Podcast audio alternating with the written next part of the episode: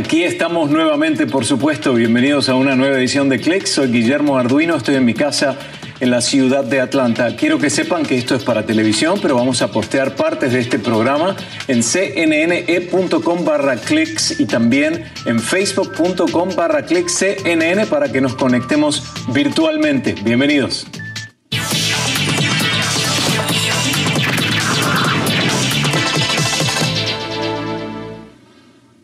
Saben que Facebook tiene una nueva herramienta para gestionar simultáneamente los perfiles de empresas. Y ahí está el punto, ahí está la novedad. Se trata de Facebook Business Suite, un espacio para acceder a herramientas que permitan hacer prosperar un negocio tanto en Facebook como en Instagram y en Messenger.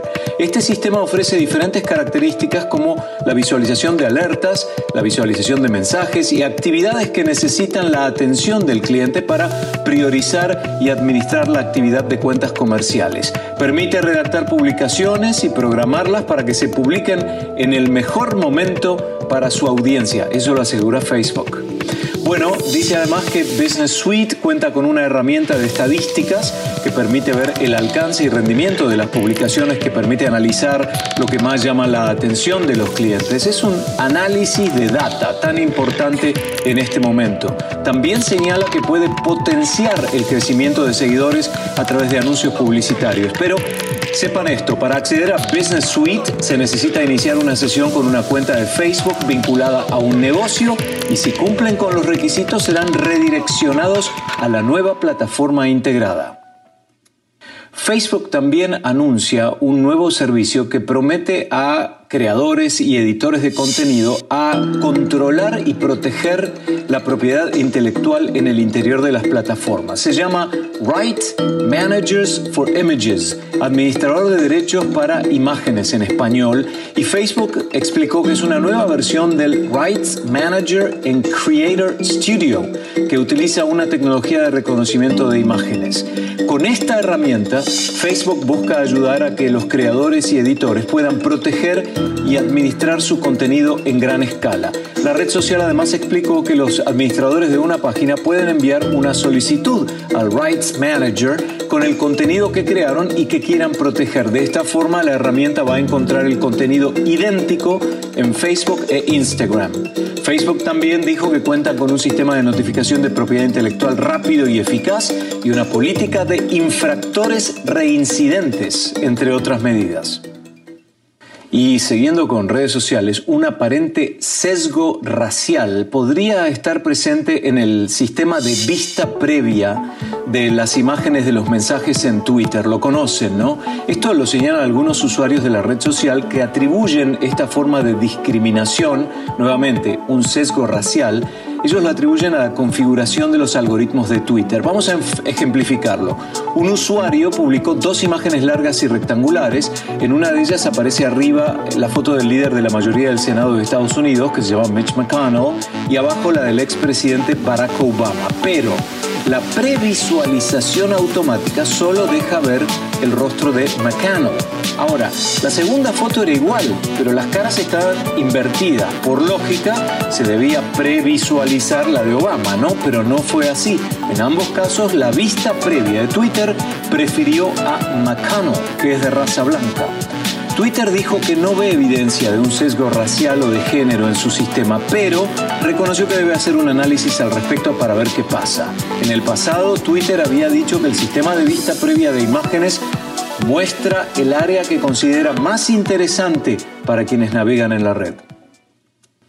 Y ahora Amazon surge como competencia de pelotón en el mercado de bicicletas estáticas con conectividad. Amazon acaba de lanzar la Prime Bike. Es el primer producto fitness inteligente de esta empresa. Cuesta 499 dólares, que es aproximadamente 1.500 dólares menos que la bicicleta estática insignia de pelotón. Es la Amazon Prime Bike que nace de una asociación con la empresa emergente de fitness Echelon su aspecto es similar a la de una pelotón, aunque no tiene esa pantalla para transmitir entrenamientos, por lo que sería necesario usarla con una tableta o con una computadora.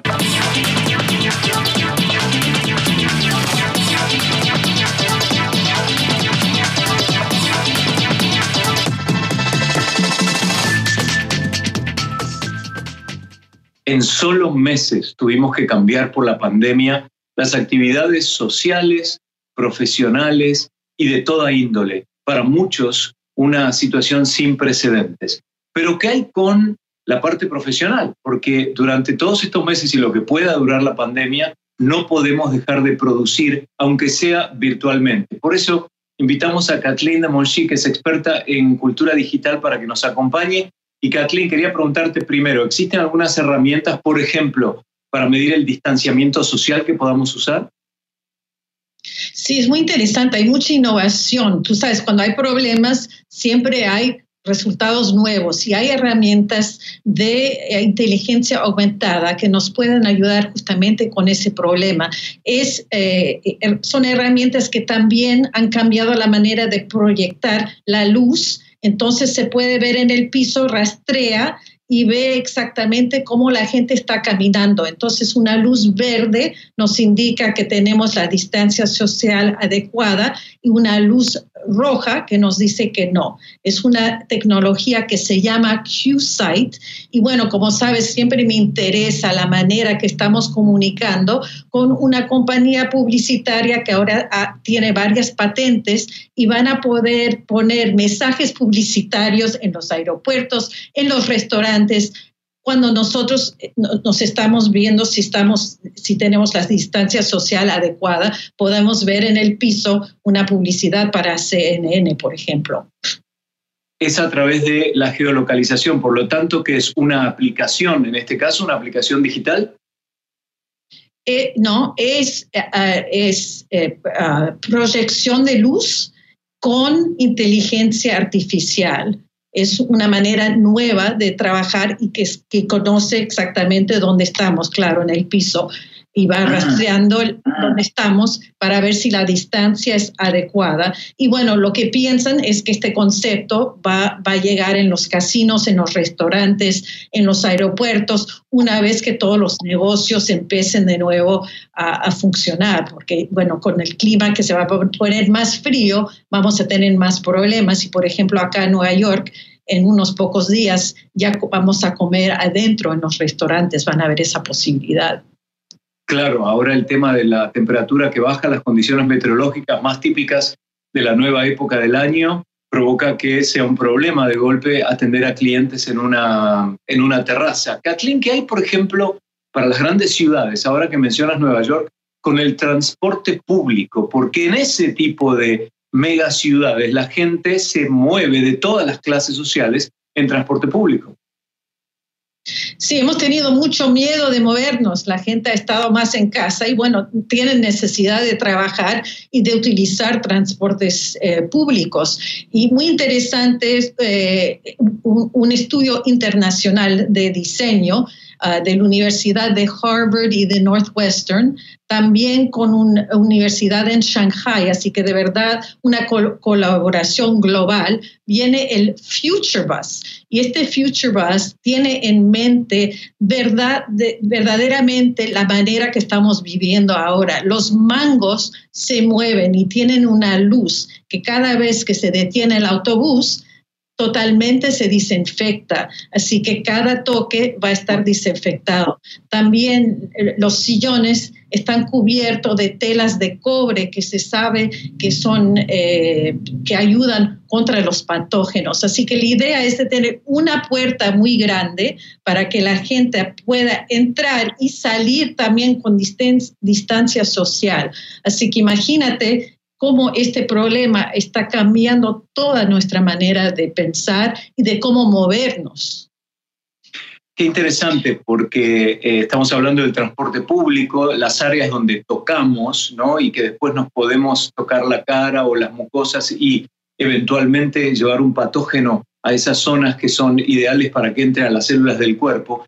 ¿Qué hay con los edificios? Porque tal vez la misma tecnología se puede utilizar para eh, edificios anti-COVID-19 y que la gente pueda ir de su casa a distintas edificaciones para poder continuar con el desarrollo profesional, la vida social y la vida de las empresas, ¿no?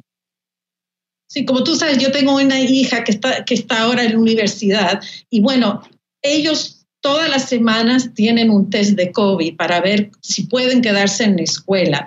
Y ahora estamos empezando las escuelas en, Nueva York. El problema con los COVID test es que eh, se tiene que esperar entre 48 y 72 horas, pero ahora existen unos test que fueron aprobados eh, por la Universidad de Oregon con una compañía y aquí te muestro la cajita, lo que es muy simple. Estos en 24 horas te pueden dar el resultado si hay, eh, por ejemplo, si estuviera mi hija en una clase y hacen el test Ah, de esto en el aire, también lo hacen en ah, los... Eh, ah, donde sale el aire, la, la, calefacción, por ejemplo, para ver si hubo COVID. Entonces, a ese momento se sabe exactamente que en esa clase hubo ese problema.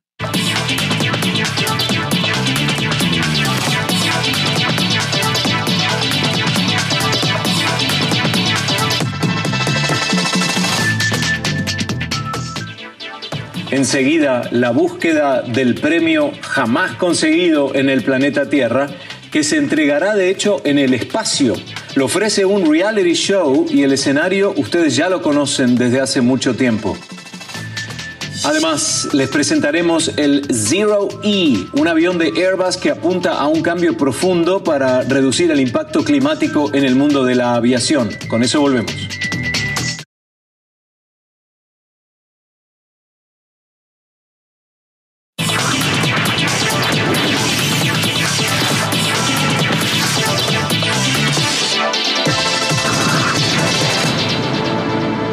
No sé si vieron que la NASA puso bajo resguardo por un tiempo a la tripulación de la Estación Espacial Internacional porque había un riesgo de colisión con desechos espaciales. La agencia reubicó, de hecho, a la tripulación en la cápsula Soyuz porque notó el acercamiento de desechos. Eso lo informaron a través de la cuenta de Twitter de la Estación Espacial Internacional. Aunque se desconoce de qué son los escombros, se cree que hay más de 20.000 piezas de desechos con un tamaño mayor a una pelota de béisbol que orbitan la Tierra, según dice la NASA. Y también hay unas 500 500.000 unidades de desechos cósmicos, además de millones de partículas que son tan pequeñas que no se pueden rastrear. Según el protocolo, si hay una probabilidad de colisión superior a 1 en 100.000, se lleva a cabo este tipo de maniobras de resguardo siempre y cuando no tenga un impacto significativo en los objetivos de la misión. Y si el riesgo es mayor a 1 en 10.000, se hace una maniobra solo en caso de que implique un riesgo considerable para la tripulación. También la NASA esbozó un proyecto de llevar a la primera mujer a la Luna y esto tiene un costo económico de 28 mil millones de dólares. Es parte del programa Artemisa. Desde 1972, ninguna persona ha caminado a la Luna y los 12 que lo hicieron en el pasado fueron hombres de Estados Unidos. Eso se lo dijo a CNN la directora de comunicaciones de la NASA. En cuanto a los fondos, la Agencia Espacial informó que el programa solicita este monto de 28 mil millones de dólares hacia 2025 para la fase 1 del programa. La NASA detalló que mil millones de dólares se destinarán directamente al desarrollo del sistema humano comercial que llevará a las personas a la superficie lunar y 651 millones serán utilizados para apoyar a la nave espacial Orión y al cohete de lanzamiento espacial que la empresa Boeing desarrolla para esta misión. La agencia dijo que espera que una mayor exploración lunar ayude a Estados Unidos a establecer presencia estratégica en el espacio y haga crecer sus asociaciones internacionales. Y hay un reality show que busca entregar un premio jamás visto en la Tierra para el ganador y se trata de una estancia de 10 días en la Estación Espacial Internacional. A través de un comunicado, la compañía productora del programa Space Hero, que todavía se encuentra en la primera etapa, informó que busca mandar al primer explorador espacial elegido por una audiencia internacional. Bueno, para lograrlo la compañía busca una marca global y socios de distribución primarios. No dieron detalles sobre el financiamiento de este proyecto, tampoco sobre el formato de la competencia, el día de estreno, ni planes de distribución. No pudieron responder de manera inmediata preguntas sobre el programa de telerrealidad, pero planean que el ganador del programa sea puesto en órbita tan pronto como en 2023. En años recientes, la NASA ha buscado impulsar el interés de actividades comerciales en la Estación Espacial, un laboratorio de miles de millones de dólares que durante décadas ha recibido a tripulaciones de astronautas y cientos de experimentos científicos.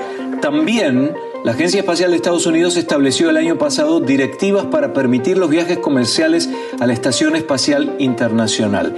Y si se preguntan cuán caro es vivir en esta estación espacial, aquí les mando un par de datos. Por usar el equipo de soporte vital y el inodoro, por ejemplo, hay que pagar más de 11 mil dólares por día. Los alimentos, el aire y otras provisiones tienen un precio de 22.500 dólares por día.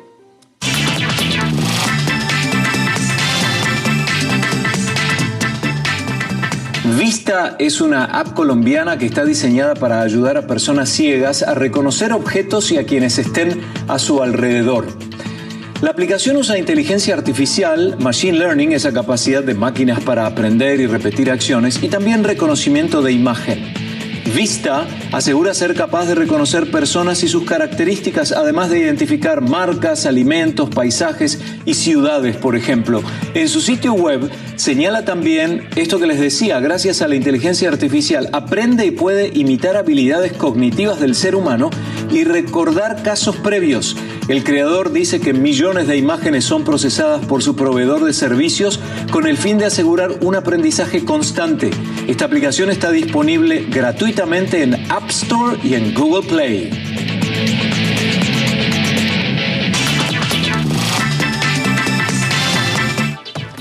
Y regresamos con un proyecto en Israel que busca expandirse y realmente ser revolucionario. De eso se trata instalan una serie de bobinas de cobre debajo de la superficie de las calles que en combinación con un receptor vehicular logra el desplazamiento rápido y masivo más limpio en la historia del país.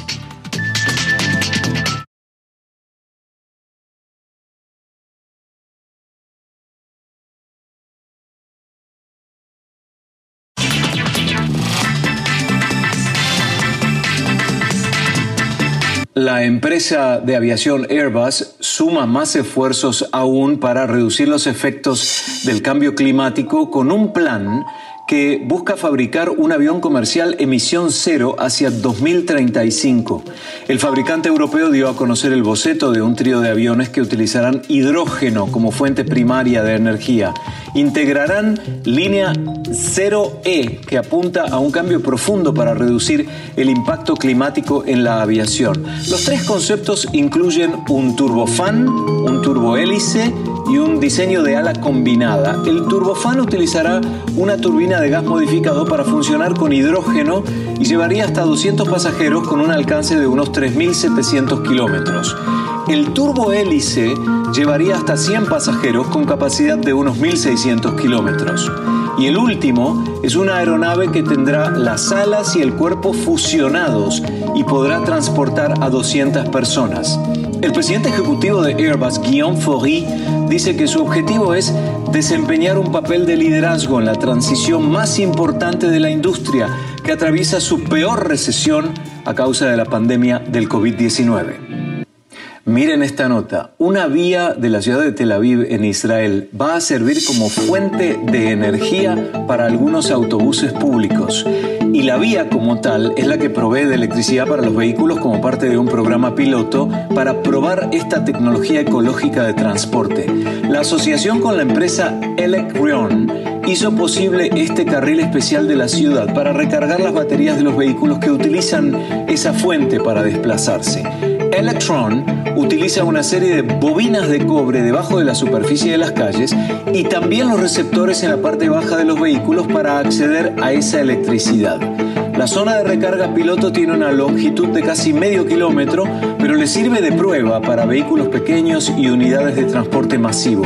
Tomará semanas ¿eh? hasta que se implementen todos los detalles finales y pueda probarse con pasajeros dentro de los autobuses, pero el alcalde de Tel Aviv dijo que si las pruebas son un éxito, la ciudad estará dispuesta a expandir el alcance del sistema. Las energías limpias y la lucha contra el cambio climático es el, foto, el foco de este proyecto. Y debería ser el foco de todos, ¿no? Porque en definitiva somos los que habitamos este planeta. Llegamos al final de esta edición de Click. Soy Guillermo Arduino desde mi casa en la ciudad de Atlanta. Gracias por estar con nosotros. Julián Quijano en el control H y Linet Hernández desde casa apoyando en la producción. Nos vemos en la próxima. Hasta entonces.